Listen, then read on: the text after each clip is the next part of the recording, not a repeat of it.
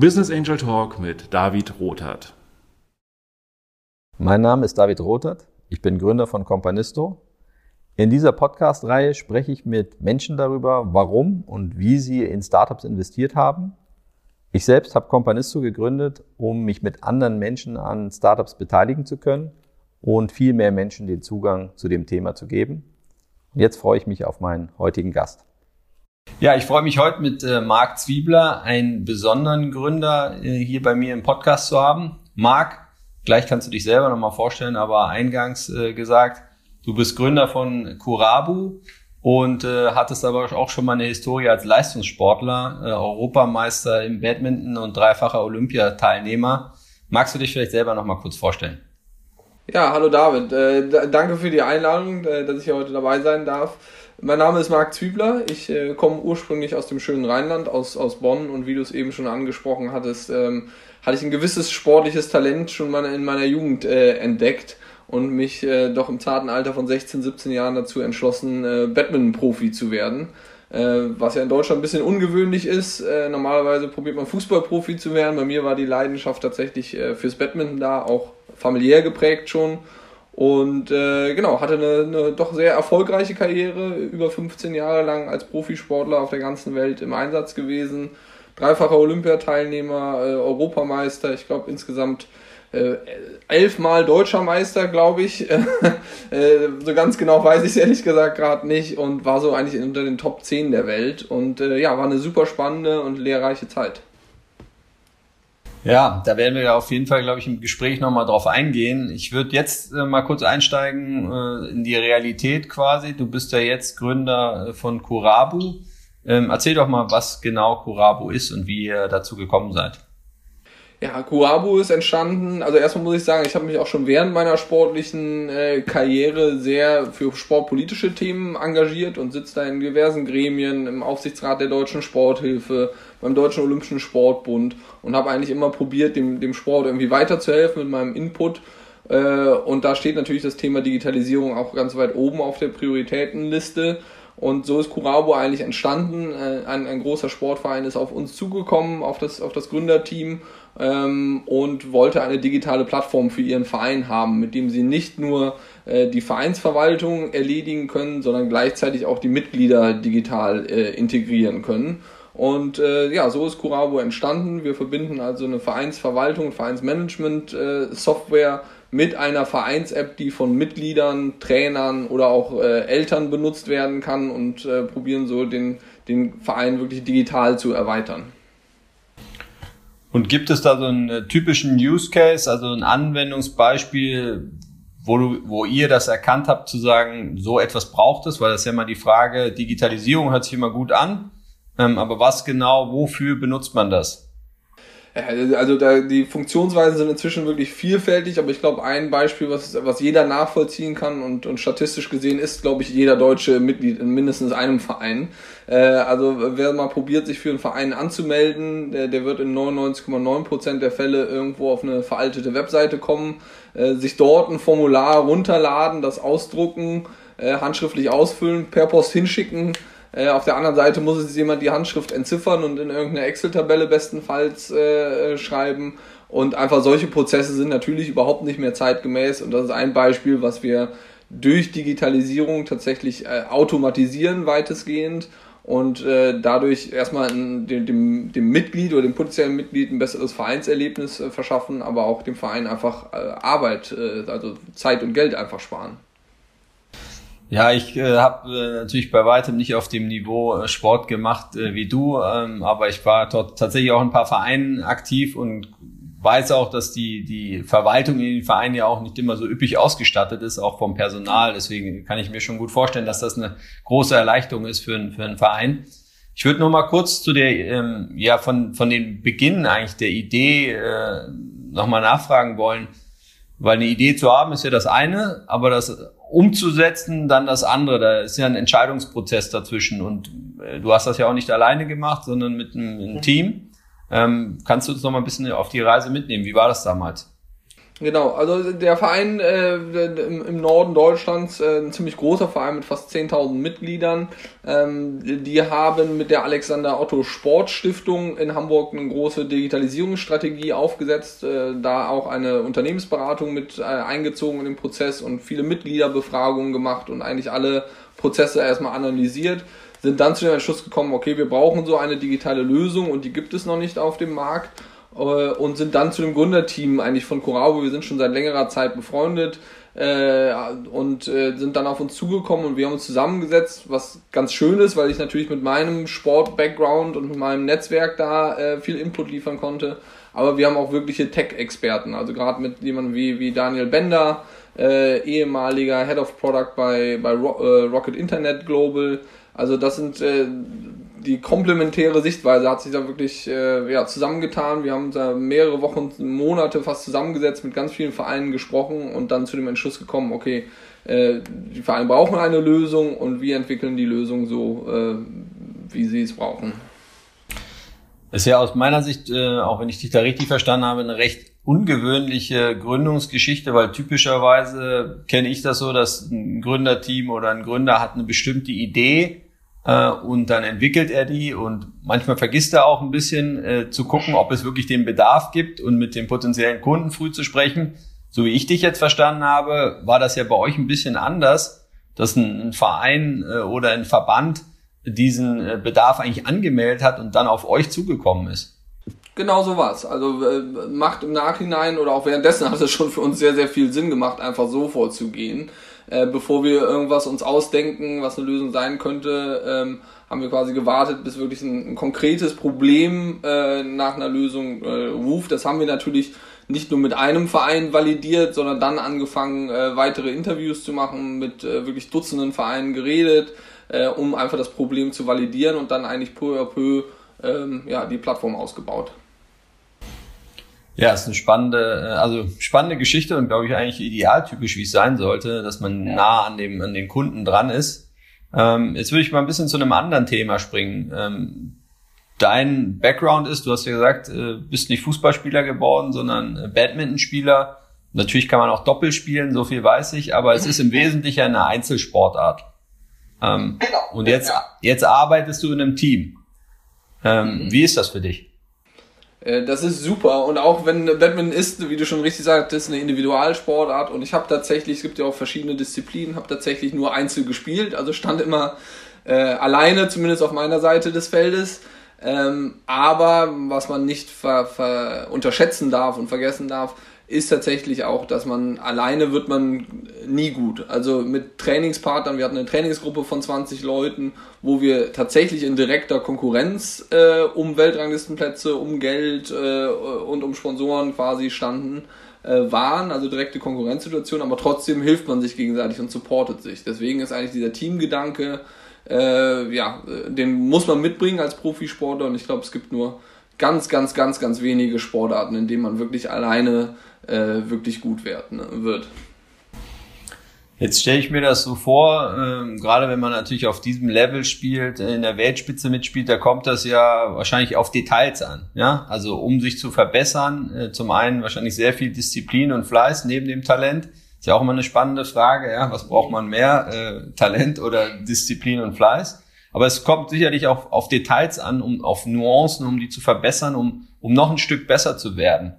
Ähm, ist, das, ist das richtig und ist das auch ein Vorgehen, was du jetzt äh, als Gründer äh, bei deinem Startup machst?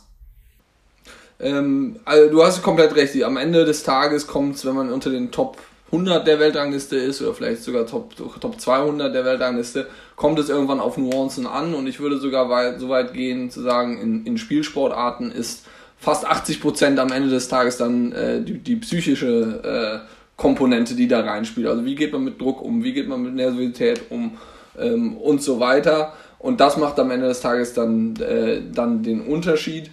Und äh, zu, zu deiner anderen Frage, natürlich lernt man, glaube ich, äh, Ausdauer und Fleiß äh, lernt man im Sport und sind meiner Meinung nach tatsächlich auch, auch wichtiger ähm, ähm, als, als reines Talent. Ähm, wobei das natürlich auch nicht schadet, aber ich glaube, das Wichtigste, was man im Sport braucht und auch äh, tatsächlich im, im Geschäftsleben, ist eine gewisse Art von von Hartnäckigkeit. Also wirklich dieses mit Rückschlägen um, äh, umgehen und äh, wenn ich jetzt so im Nachhinein von meiner ja, fast 20-jährigen Sportkarriere erzähle, dann hört sich das für viele Leute mal an, oh ja, super, der hat irgendwie das gemacht und war erfolgreich und so weiter. Aber ich kann äh, also wirklich jedem versichern, dass es während der 20 Jahre bestimmt hunderte Momente äh, gab, Schicksalsschläge, private Verletzungen, alles Mögliche, äh, wo das schon öfters mal auf der Kippe stand und die Motivation auch ganz, ganz unten war. Und ich glaube, diese Hartnäckigkeit, ähm, das ähm, ist eigentlich das Wichtigste. Ist denn dieses Vorgehen wirklich auch an diesen Nuancen zu feilen, weil da gibt es ja auch so ein bisschen Diskussionen, wenn ich mit Gründern spreche. Das eine ist ja eher so dieses Pareto-Prinzip, dass man sagt, na, mit, mit 80 Prozent äh, Einsatz kommt man da schon, schon sehr weit. Ähm, sozusagen zur Exzellenz, das ist immer sehr viel Arbeit ähm, und äh, das kann man auch Zeit verlieren. Wie gehst du damit um? Also hast du so einen Exzellenzanspruch ähm, oder sagst du auch mal, äh, die 5 muss gerade sein an der Stelle und wir gehen zum nächsten Schritt weiter und gucken uns das später nochmal genauer an? Ja, das ist, eine, das ist eine gute Frage. Tatsächlich im sportlichen Bereich, wo ich halt äh, ja einer der Besten der Welt war, äh, da habe ich tatsächlich einen sehr perfektionistischen äh, Exzellenzanspruch. Natürlich jetzt im Geschäftsleben und im Privatleben kann man den Anspruch nicht immer erfüllen. Man kann nicht alle Sachen korrekt machen äh, bis ins letzte Detail, sage ich mal, weil ansonsten äh, sitzt man tagelang an der Aufgabe, die vielleicht vernachlässigbar ist. Insofern kann ich da schon äh, fünfe gerade sein lassen und einfach pragmatisch agieren. Äh, was ich glaube ich auch aus dem Sport mitgenommen habe, ist aber schon dieses äh, innere Gefühl, nie so 100% zufrieden zu sein. Also, dass ich, egal, auch wenn ein Meeting zum Beispiel super gelaufen ist, auch wenn ein Kunde geclosed wurde, ähm, denke ich mir immer eigentlich, meine erste intrinsische Reaktion ist, das Ganze irgendwie zu analysieren, zu denken, hm, was können wir denn beim letzten Mal besser machen. Ähm, und das habe ich ganz tief in mir, mir verankert, bin auch äh, immer sehr, sehr dankbar für, äh, für offene Kritik, für Feedback, weil ich bin das so gewohnt, wenn ich äh, was falsch gemacht habe, hat der Trainer mir gesagt, Marc, das war kacke, mach's nochmal. Ne? Also, ähm, und äh, dieses direkte Feedback, das bin ich gewohnt, da bin ich auch sehr dankbar für. Gebt das teilweise auch Leuten äh, weiter, mit denen ich zusammenarbeite äh, und muss dann manchmal feststellen, dass nicht alle Leute so gut damit umgehen können, wobei ich es tatsächlich nur einfach äh, gut und konstruktiv meine. Ja, jetzt hast du ja gesagt, dass du tatsächlich selber sehr stark auch an den Details gefeilt hast und auch eine sehr hohe intrinsische Motivation hast. Ich könnte mir vorstellen, äh, dass du, ich meine, das haben, glaube ich, viele Gründertypen, aber mit deiner Historie im Leistungssport natürlich auch eine sehr starke Meinung hast, ja, wenn du von etwas überzeugt bist. Ähm, ist das, ist das immer nur eine Stärke für dich oder ist das manchmal auch eine Herausforderung in der Zusammenarbeit mit anderen? Ähm, ich glaube, das ist bei mir gar nicht so ausgeprägt der Fall, dass ich irgendwie so eine ganz starke Meinung habe. Ich glaube, ähm, und so habe ich zumindest, äh, ich weiß, dass es auch andere Sportler gibt, die sagen, das ist, das ist mein Weg und der, der ist richtig und, und, und Vollgas nach vorne. Ich glaube, ich habe es immer so gemacht, dass ich ziemlich viel offen für Einfluss von außen war. Ähm, und da aber dann geschaut habe und ausgesiebt habe, was kann ich für mich adaptieren, was macht für mich Sinn oder auch nicht und das dann halt angenommen habe oder nicht. Als, als Beispiel, und das kenne ich von vielen anderen äh, olympischen Athleten zum Beispiel, ähm, Badminton ist eine, ist eine, eine Rückschlagsportart und wir, wir schlagen die Bälle relativ oft von oben. So, und dann guckt man sich eigentlich an, was macht denn ein Speerwerfer zum Beispiel? Der wirft den Speer irgendwie 80, 90, 100 Meter weit. Ähm, das heißt, der macht die Bewegung sicherlich besser als ich. Was kann ich mir von dem abschauen, um irgendwie äh, ja, mehr, mehr Härte in den Schlag zu bekommen? Oder was macht eine Balletttänzerin, äh, die sich so grazil irgendwie bewegt? Was kann ich dafür für meinen Sport adaptieren? Das heißt, ich, ich nehme gar nicht in Anspruch, äh, weder im Sport noch im Geschäftlichen irgendwie alles zu wissen, sondern ich bin eigentlich offen für, für Einfluss von außen, lass mich da inspirieren und dann muss man halt schauen, was man selbst adaptiert oder halt nicht. Jetzt ist ja die Umstellung vom Leistungssport mit äh, ständigem Training und natürlich auch ein Setup, an das du dich gewöhnt hast, äh, zu, ja, zu einer eigentlich anderen neuen Lebensphase, zum Unternehmertum, eine ziemlich große. Äh, wie war das für dich äh, und hast du dich da jetzt schon so richtig reingefuchst? Ähm, ja, also ich habe tatsächlich schon während meiner aktiven sportlichen Karriere ein erstes Software-Startup ähm, gegründet. Ähm, äh, da bin ich aber schon seit äh, mehreren Jahren ausgestiegen wieder ähm, aber hatte da schon so ein bisschen Erfahrung mit Unternehmertum und ähm, habe jetzt in den letzten Jahren äh, ja erstmal im Angestelltenverhältnis gearbeitet bei einer Unternehmensberatung und bei einem großen E-Commerce-Player äh, hier in Berlin. Das heißt, ich habe nicht direkt den Sprung ins ganz kalte Wasser gewagt, sondern ein bisschen äh, Erfahrung wirklich im, äh, auf, dem, auf dem Arbeitsmarkt sammeln können. Ähm, muss ehrlich sagen, natürlich waren die ersten Monate schwierig. Ähm, ich hatte es anfangs gesagt, Badminton ist in, in, in Deutschland nicht wirklich populär, aber in Asien eine der populärsten äh, Sportarten. Und wenn man sich dann gerade China, Indien, Indonesien anschaut, hat man schon drei der vier größten Länder der Welt, wo das wirklich eine Top-Sportart ist. Das heißt, ich war es dann oft gewohnt, wenn ich da war, hatte ich natürlich auch eine gewisse Bekanntheit und einen gewissen ja, Ruhm, wenn man es so sagen will. Und man kommt aus dem Hotel und da stehen irgendwie 200 Leute und wollen Autogramme. Äh, und wenn man dann erstmal anfängt, äh, dann bei mir war es in der Unternehmensberatung, da äh, klatscht halt keiner Beifall, wenn man irgendwie morgens durch die Tür kommt. Und man muss ganz, ganz viele Sachen wirklich ganz neu lernen. Und das ist schon eine Umstellung, wenn man so von ich, einer der Besten der Welt zu, okay, ich muss wirklich alles neu lernen, kommt. Das ist nicht einfach, ähm, muss ich ehrlich sagen. Ich weiß, dass da auch viele Sportler, ähm, unabhängig übrigens, äh, wie viel Geld in der Karriere verdient wurden. Ich glaube, jeder Sportler muss ja erstmal so eine eigene äh, oder die Sinnfrage nochmal neu für sich äh, definieren. Das ist keine einfache Zeit, aber ähm, ja, ist irgendwie auch spannend und ich nehme das als Herausforderung und das Schöne ist, ähm, glaube ich, äh, in meinem Falle, dass ich mir natürlich immer bewusst war, dass ich äh, nach meiner sportlichen Karriere noch eine zweite Karriere machen will. Also das war immer irgendwie, das war mir immer klar und insofern konnte man sich da auch äh, darauf vorbereiten. War dir dabei auch schon immer klar, dass du dann äh, am Ende auch Unternehmer sein möchtest oder ist das äh, eher dann eine zufällige Entwicklung? Du hast gesagt, du hast schon mal ein Startup gegründet, mhm. äh, bist dann aber in ein Angestelltenverhältnis gegangen und jetzt ja, ja wieder äh, zum ja. Gründen gekommen.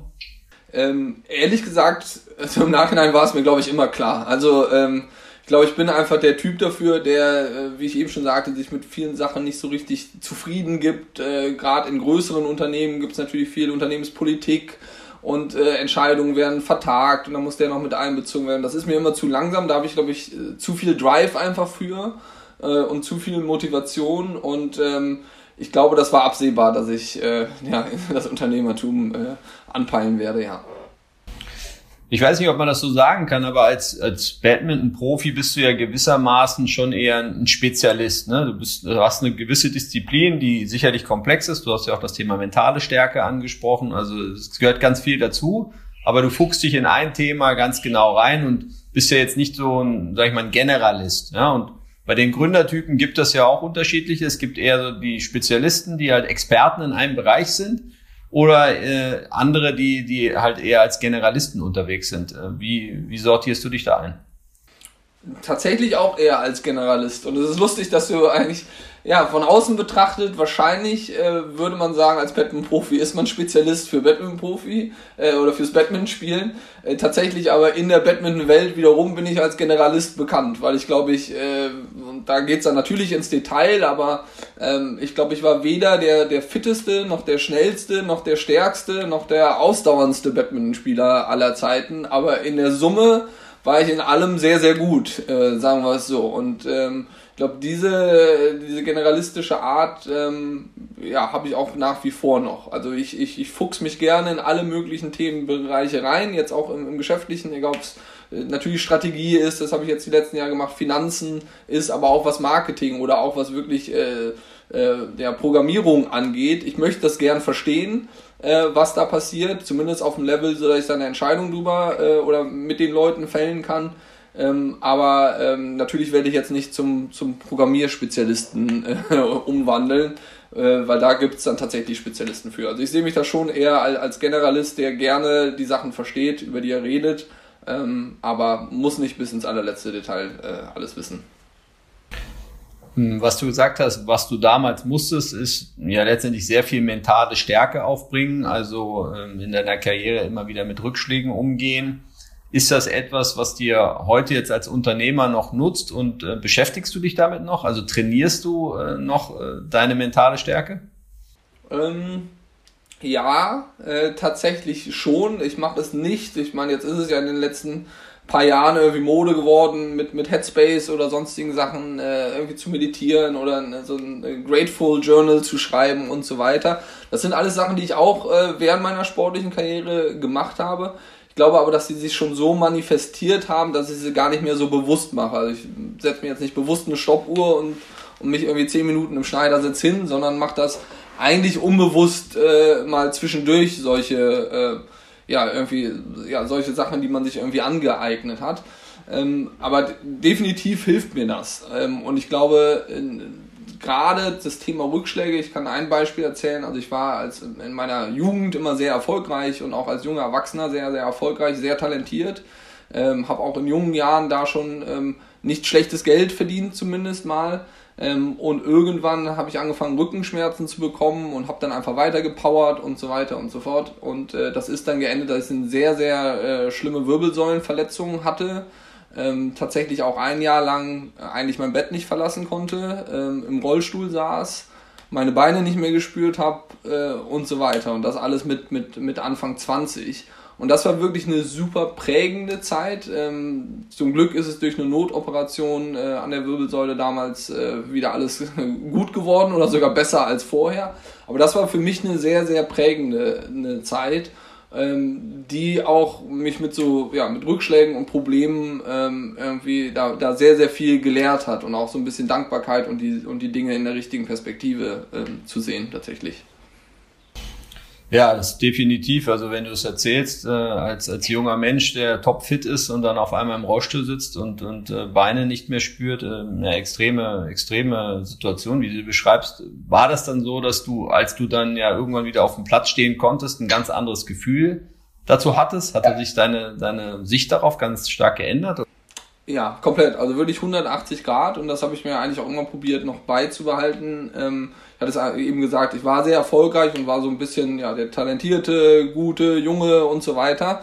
Äh, wenn man dann auf einmal wirklich äh, von, von 100 auf 0 ausgebremst wird und eigentlich als einziges äh, Ziel wirklich hat, äh, dass es einem möglich ist, irgendwie in der Uni zu sitzen oder irgendwie arbeiten zu können, weil das war mir damals tatsächlich nicht möglich. Da war an Sport gar nicht zu denken ähm, wenn das dann irgendwie, wenn man auf einmal so eine zweite, zweite Möglichkeit, zweites Leben will ich nicht sagen, aber zumindest so, eine, so, so, ein, so ein Revival wirklich bekommt, ähm, dann ist man sehr, sehr dankbar dafür und sieht die Dinge in anderen Licht. Und ähm, ja, ich habe anderthalb Jahre wirklich Pause gehabt, gar nichts gemacht und dann äh, nach natürlich Aufbautraining und so, ich glaube von den ersten fünf Turnieren, die ich gespielt habe, vier gewonnen, äh, quasi so aus dem Stand raus und mich innerhalb von ja, sechs Monaten für meine ersten Olympischen Spiele 2008 in, in, äh, in Peking qualifizieren können. Wobei ich eigentlich normalerweise dauert so eine Qualifikationsperiode so ein Jahr, anderthalb und man ist schon ganz gut positioniert vorher und ich habe es dann irgendwie in sechs Monaten aus dem Stand äh, geschafft, aber auch nur, weil ich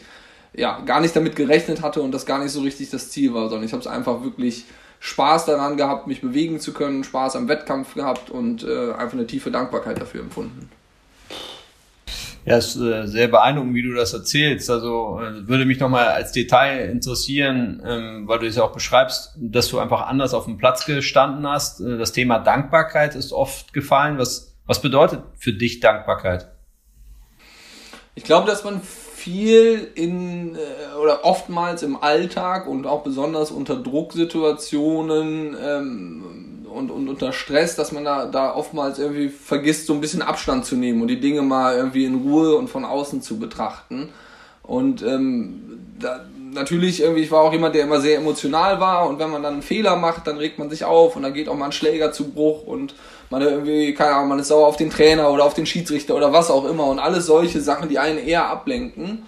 Wenn man so eine gewisse Art von Dankbarkeit und auch vielleicht sogar Demut äh, spürt, dann sind die Dinge gar nicht so wichtig, sondern man, man macht dann Fehler, sagt sich immer, ist ja gar nicht so schlimm, äh, nächstes Mal wird's besser. Ne? Und diese, diese Attitude ähm, hat mir damals sehr geholfen und eigentlich bis heute. Äh, auch wenn man es natürlich immer noch im Alltag ab und zu mal vergisst und sich irgendwie stresst und so. Aber dann probiere ich eigentlich immer so ein bisschen einen Schritt zurückzugehen, die Sachen ein bisschen von der Distanz zu, ähm, zu, zu beobachten und zu äh, analysieren tatsächlich und dann geht's, geht's wieder weiter. Jetzt stelle ich mir hier das vor, ähm, als Leistungssportler ich glaube auch als Unternehmer, man, man ist ja wahrscheinlich auch und ist, muss immer auch selbstkritisch sein. äh, weil man sich immer fragen muss, hole ich alles raus? Äh, und dieser hohe Anspruch, äh, da stimmen ja auch, glaube ich, viele zu. Ja klar, ist dein eigenes Ding und du fuchst dich da rein und du so. Aber es kann ja auch eine, eine Belastung sein, oder? Also inwieweit man sich selber auch sehr stark unter Druck setzt ähm, oder auf der anderen Seite sich auch eingesteht, ich sag mal so ein bisschen Selbstfürsorge, Selbstliebe, ähm, dass man auch Fehler machen kann. Also ist, so, ist wahrscheinlich ein schmaler Grad, oder? Ja, ein sehr schmaler Grad. Was ist man, äh, oder ich weiß nicht, ob man es sich aussuchen kann. Ich zumindest kann mir das, kann mir das nicht so wirklich aussuchen. Ich, äh, also einfach den Drang, irgendwie Sachen, sich verbessern zu wollen oder Sachen besser zu machen, ist ganz, ganz tief bei mir ähm, verankert und da muss ich mich manchmal dazu zwingen zu sagen, nee, pass auf, das war jetzt wirklich gut und äh, wie jetzt wird mal, keine Ahnung, eine Flasche Wein aufgemacht oder so und jetzt kann man sich wirklich mal freuen Komischerweise bei anderen Leuten freue ich mich immer wie bekloppt, selbst wenn sie nur was Kleines äh, oder was vielleicht vermeintlich Unwichtiges erreichen, dann sage ich immer, oh, super gemacht. Bei mir selbst denke ich mir immer so, oh nee, feier nicht zu früh, es geht noch weiter. Und ich, ich glaube, Oliver Kahn war es auch, der einmal da ein Zitat zu gesagt hat, so, dass er sich wünschte, dass er während seiner aktiven Karriere die Erfolge mehr gefeiert hätte.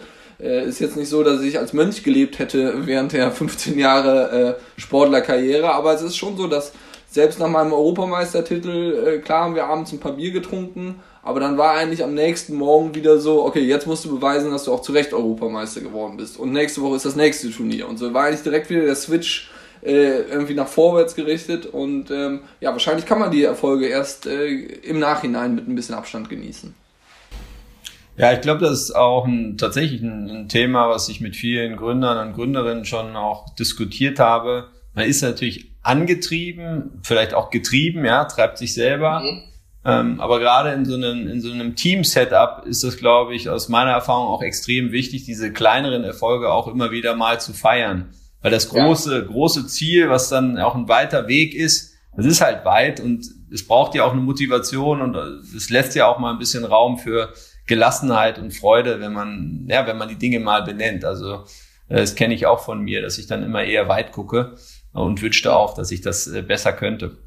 Ja, genau. Äh, du hast vollkommen recht. Das ist nicht ganz einfach und man muss sich da teilweise selber zu zwingen. Das geht natürlich, indem man auch irgendwie Ziele definiert für sich und für das Team und wirklich äh, schon sagt, okay, pass auf, in einem Monat treffen wir uns. Jetzt während Corona ist es ein bisschen schwer, aber man kann tatsächlich auch online zusammen äh, relativ viel, viel Spaß haben. Aber ich glaube auch, also ich stimme dir da ein, das ist ganz, ganz wichtig. Und auch wenn es für einen persönlich vielleicht gar nicht so wichtig ist, ich glaube, für das Team ist es unglaublich wichtig. Und äh, insofern auch für die ganze Firma und für in unserem Falle dem, dem Produkt. Es ist einfach wichtig, dass man sich gut miteinander äh, versteht, dass alle motiviert sind und alle das gemeinsame Ziel oder Ziele vor Augen haben und da dann auch feiern, wenn die, äh, wenn die eintreffen. Ne?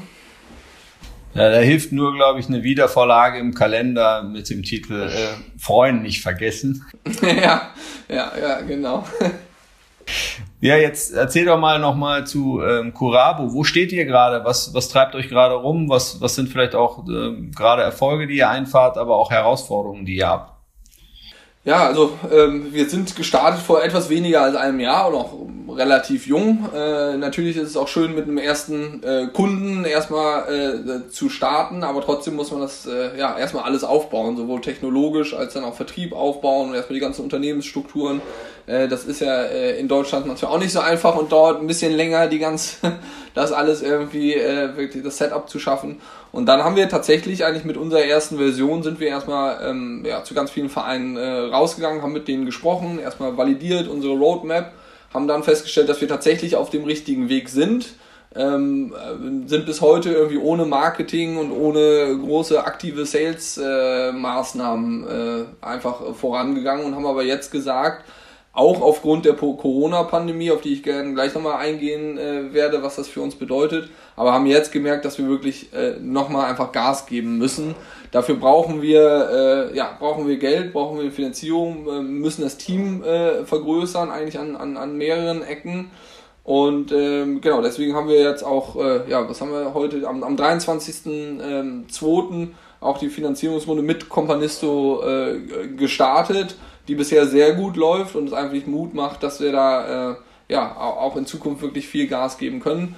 Ähm, genau, und nochmal kurz zur Corona-Pandemie. Ich glaube, dass das ähm, natürlich wussten wir vor einem Jahr nicht, wie sich das auswirkt, ganz ehrlich. Ähm, und es ist auch von äh, im Nachhinein vielleicht ein bisschen komisch, äh, sich zu überlegen, am Anfang so, da, so ein, von so einem Jahr äh, ein Unternehmen zu gründen. Aber wir merken ganz deutlich, dass die, dass die Pandemie einfach die Digitalisierungsbereitschaft und auch die Zahlungsbereitschaft bei so äh, Vereinen, die ja weitestgehend analog funktionierten, äh, bevor sie uns benutzen, dass die tatsächlich einfach rasant gestiegen ist und auch die Nachfrage nach, äh, nach digitalen Lösungen ähm, ja einfach äh, tatsächlich eher förderlich für uns als ist als hinderlich.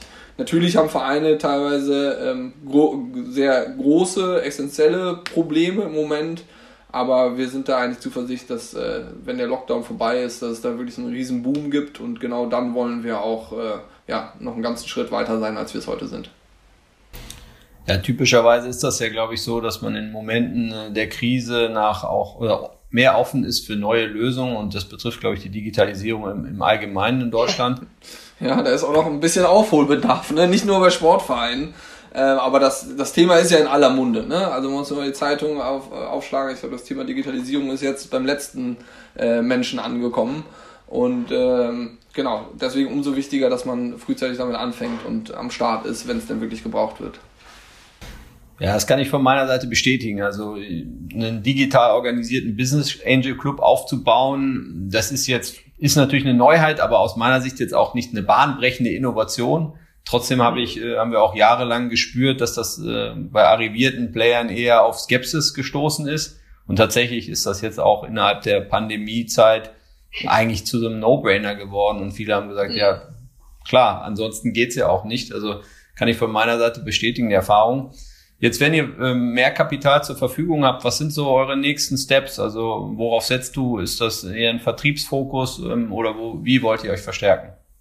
Äh, tatsächlich äh, verstärken wir uns einerseitig vertriebsmäßig. Ähm, da sind wir auch schon äh, eigentlich fast fertig mit den Gesprächen, sage ich mal. Aber natürlich wollen wir auch erstmal ein bisschen Geld in, in, in Marketing, digitales Marketing äh, investieren. Im Moment, wir kriegen schon ziemlich viele Anfragen, muss ich sagen, und ziemlich viel Traffic auf unserer Seite, aber einfach organisch gewachsen. Ich glaube, da können wir noch äh, ordentlich äh, was zulegen.